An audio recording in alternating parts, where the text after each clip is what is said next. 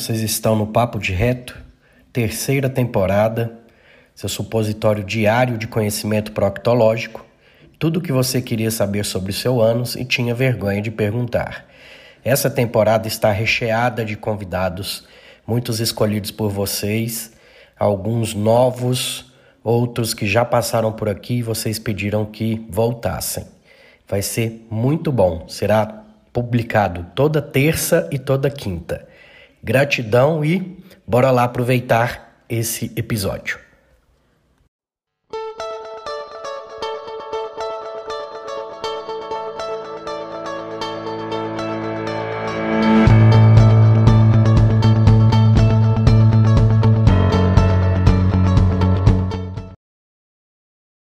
falar um pouquinho sobre a doença inflamatória intestinal, sobre o quadro clínico e o diagnóstico.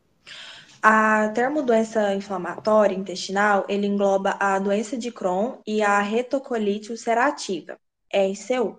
Essas afecções têm como características comuns, têm características comuns como a cronicidade, o padrão recidivante, o acometimento principalmente de adultos jovens de ambos os sexos.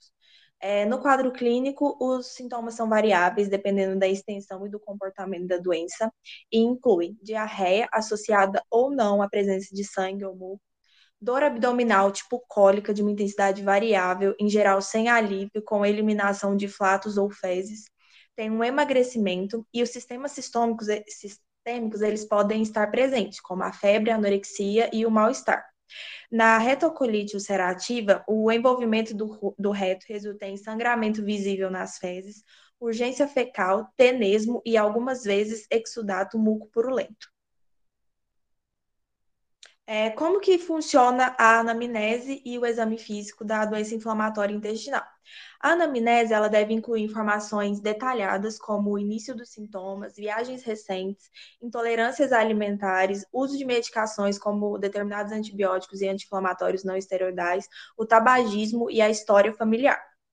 A caracterização dos sintomas noturnos deve ser falada das manifestações extraintestinais, episódios de abscesso perianais ou fissuras ou fístulas anais. Também devem ser descritos na história da moléstia atual.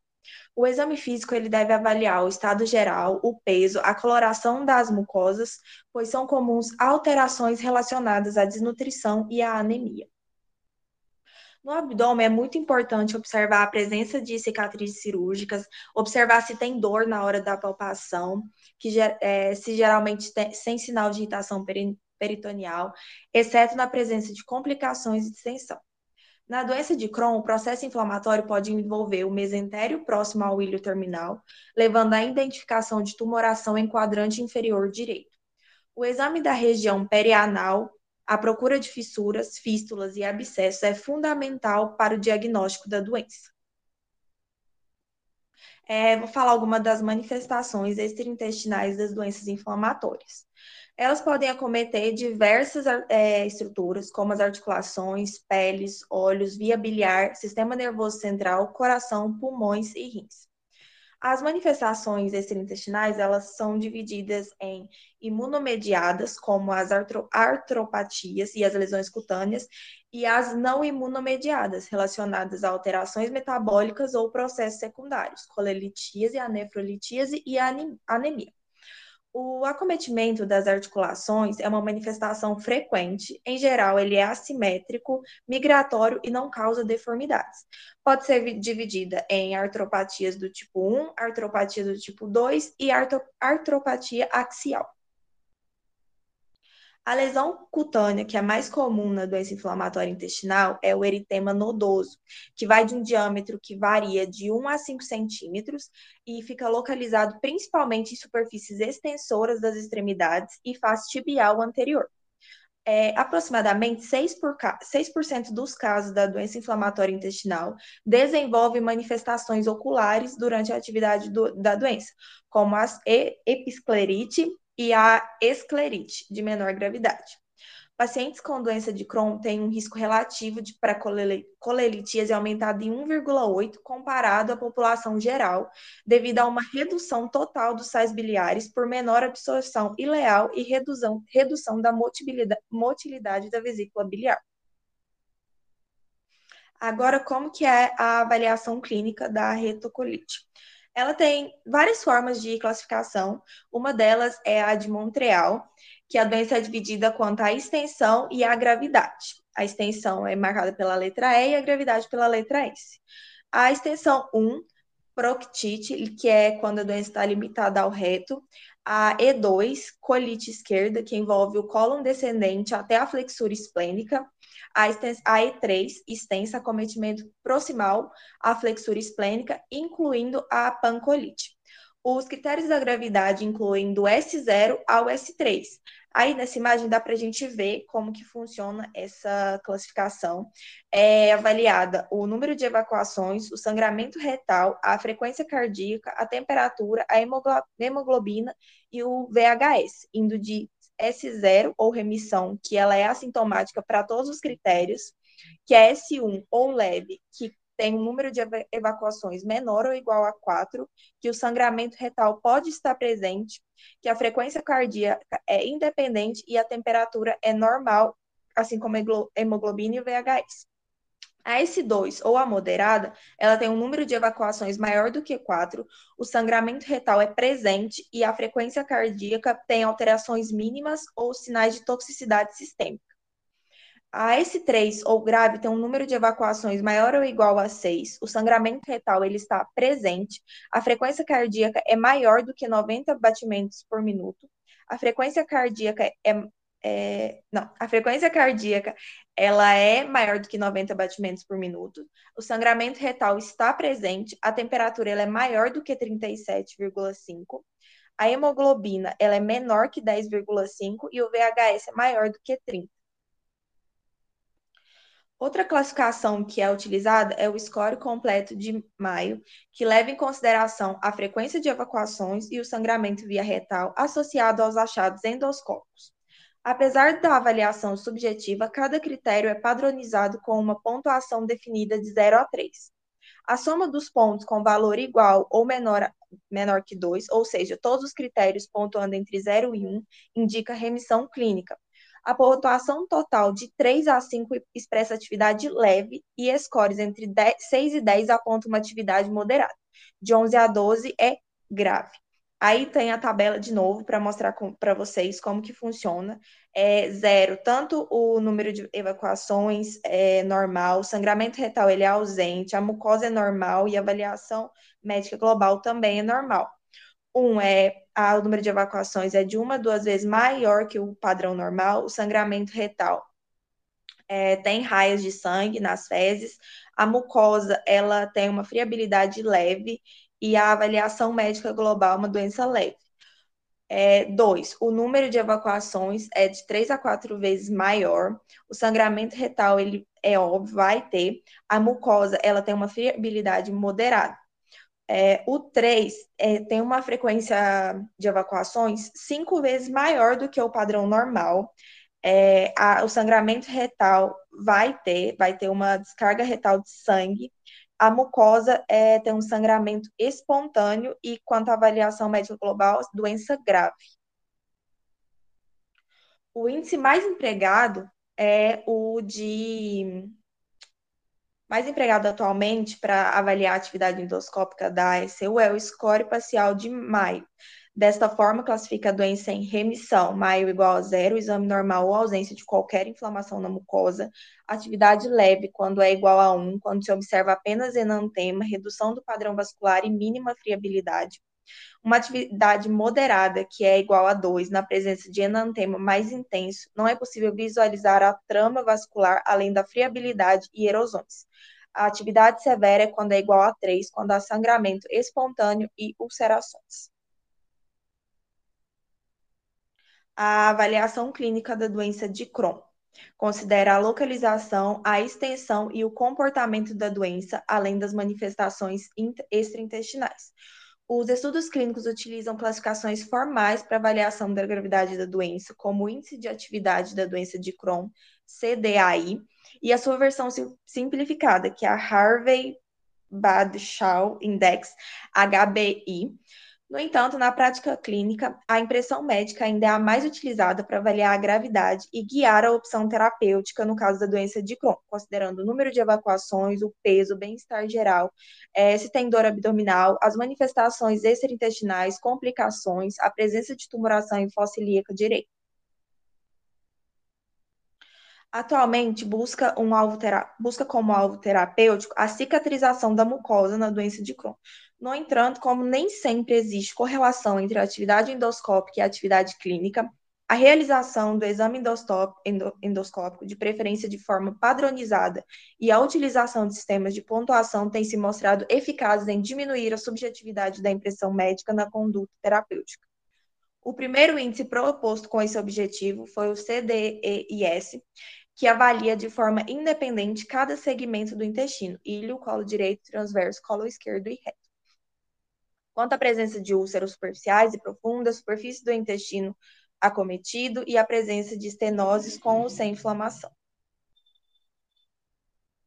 O diagnóstico, ele baseia-se no quadro clínico, laboratorial e na combinação de dados endoscópicos, histológicos e de imagem o diagnóstico da SCU, a colonoscopia com intubação ileal e biópsias seriadas no ilho ao reto é a melhor forma de diagnosticar e avaliar a gravidade e a extensão da SCU. Na SCU, o comprometimento da mucosa inicia-se no reto e pode estender-se parcialmente até o seco de forma contínua e com clara demarcação entre a área doente e normal. Aqui a gente tem umas imagens que tem um processo inflamatório contínuo com úlceras superficiais e tem um processo inflamatório contínuo e bem delimitado com úlceras superficiais.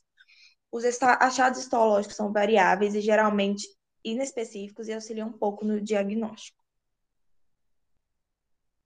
O diagnóstico da doença de Crohn.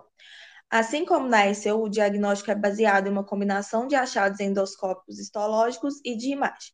A colonoscopia é o principal exame, no entanto, faz, é necessária a investigação complementar do intestino delgado por meio de métodos de imagem como a enterotomografia ou enterorressonância e em situações especiais por meio de cápsulas endoscópicas e enteroscopia assistida por balão. É, na colonoscopia, a localização do processo inflamatório é acessível pela colonoscopia em cerca de 80% dos casos e caracteriza-se por lesões descontínuas, úlceras profundas e longitudinais com, com tendências a não acometer o reto. Aqui, novamente, imagens para mostrar para vocês. É, na primeira imagem tem uma ulceração com sinais de sangramento presente, é, recente, circundada por uma mucosa de aspecto normal. E na, na segunda imagem tem um processo inflamatório intenso com úlceras profundas. Após a confirmação diagnóstica da doença de Crohn por meio da colonoscopia, recomenda-se a avaliação do intestino delgado por meio de exame de imagem para quantificar a extensão da doença antes do início do tratamento.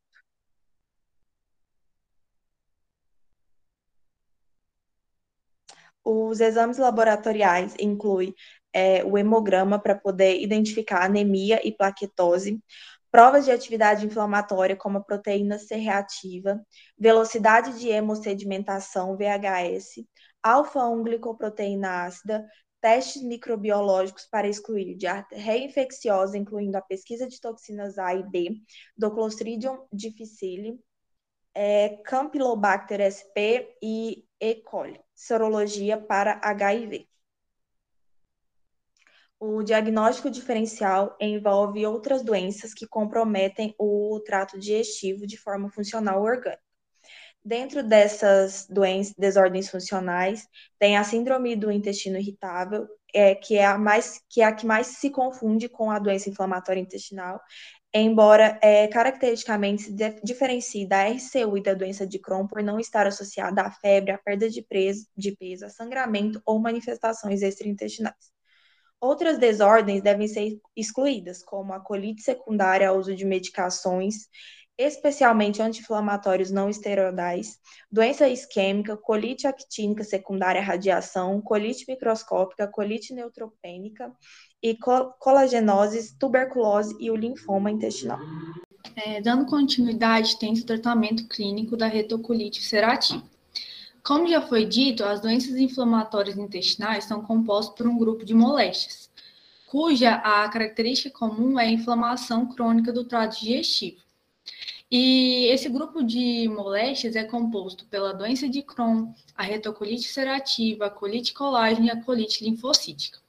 Quanto à avaliação e tratamento é, do paciente com retocolite ulcerativa, deve sempre conhecer a extensão da doença.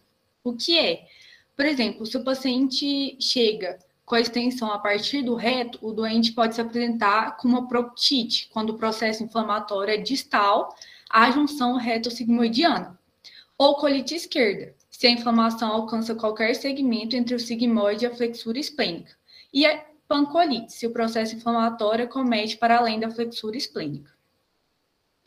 É, também é preciso avaliar a intensidade, a gravidade da doença no momento da tomada de conduta. É, dos critérios já ditos, o mais utilizado é a clínica de Maio.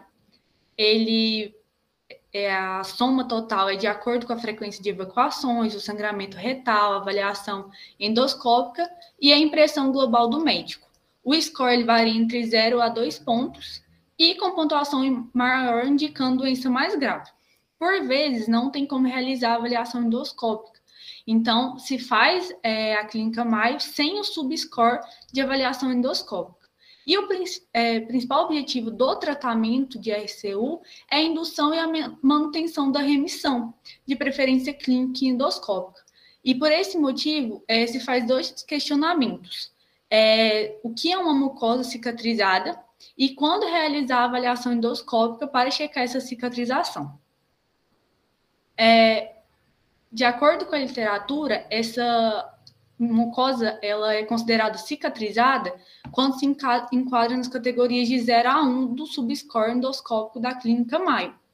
E pacientes que conseguem atingir a cicatrização da mucosa têm uma evolução mais favorável. Quanto à colonoscopia, que se enquadra na parte da avaliação endoscópica, é, embora ela apresente um índice relativamente baixo de complicações graves, é um procedimento incômodo e invasivo. Então, deve ser solicitado quando de fato for necessário tomar decisões importantes para o manejo do doente. Quais seriam? É, a eficácia da terapêutica adotada no fim de um período é, adequado de tratamento com determinada droga, ou quando o paciente ele vinha evoluindo bem com a droga e essa perde sua eficácia, sendo preciso mudá-la.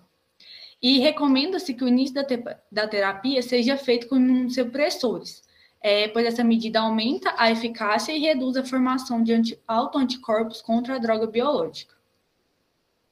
Então, o diagnóstico ele é baseado na história e no exame físico completo, é, com observação para a adequação nutricional, avaliação da velocidade de crescimento e desenvolvimento puberal, que podem estar atrasados na fase de doença ativa.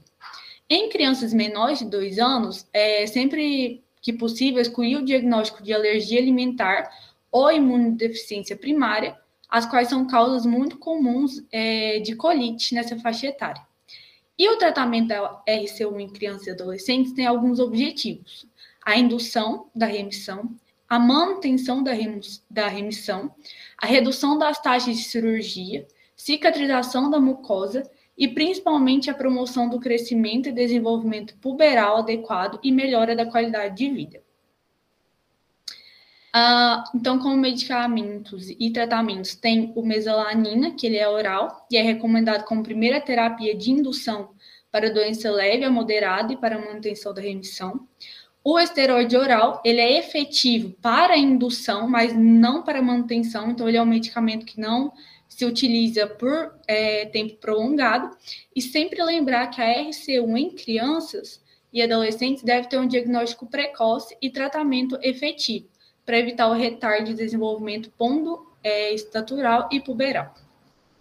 Obrigada. É isso, gente.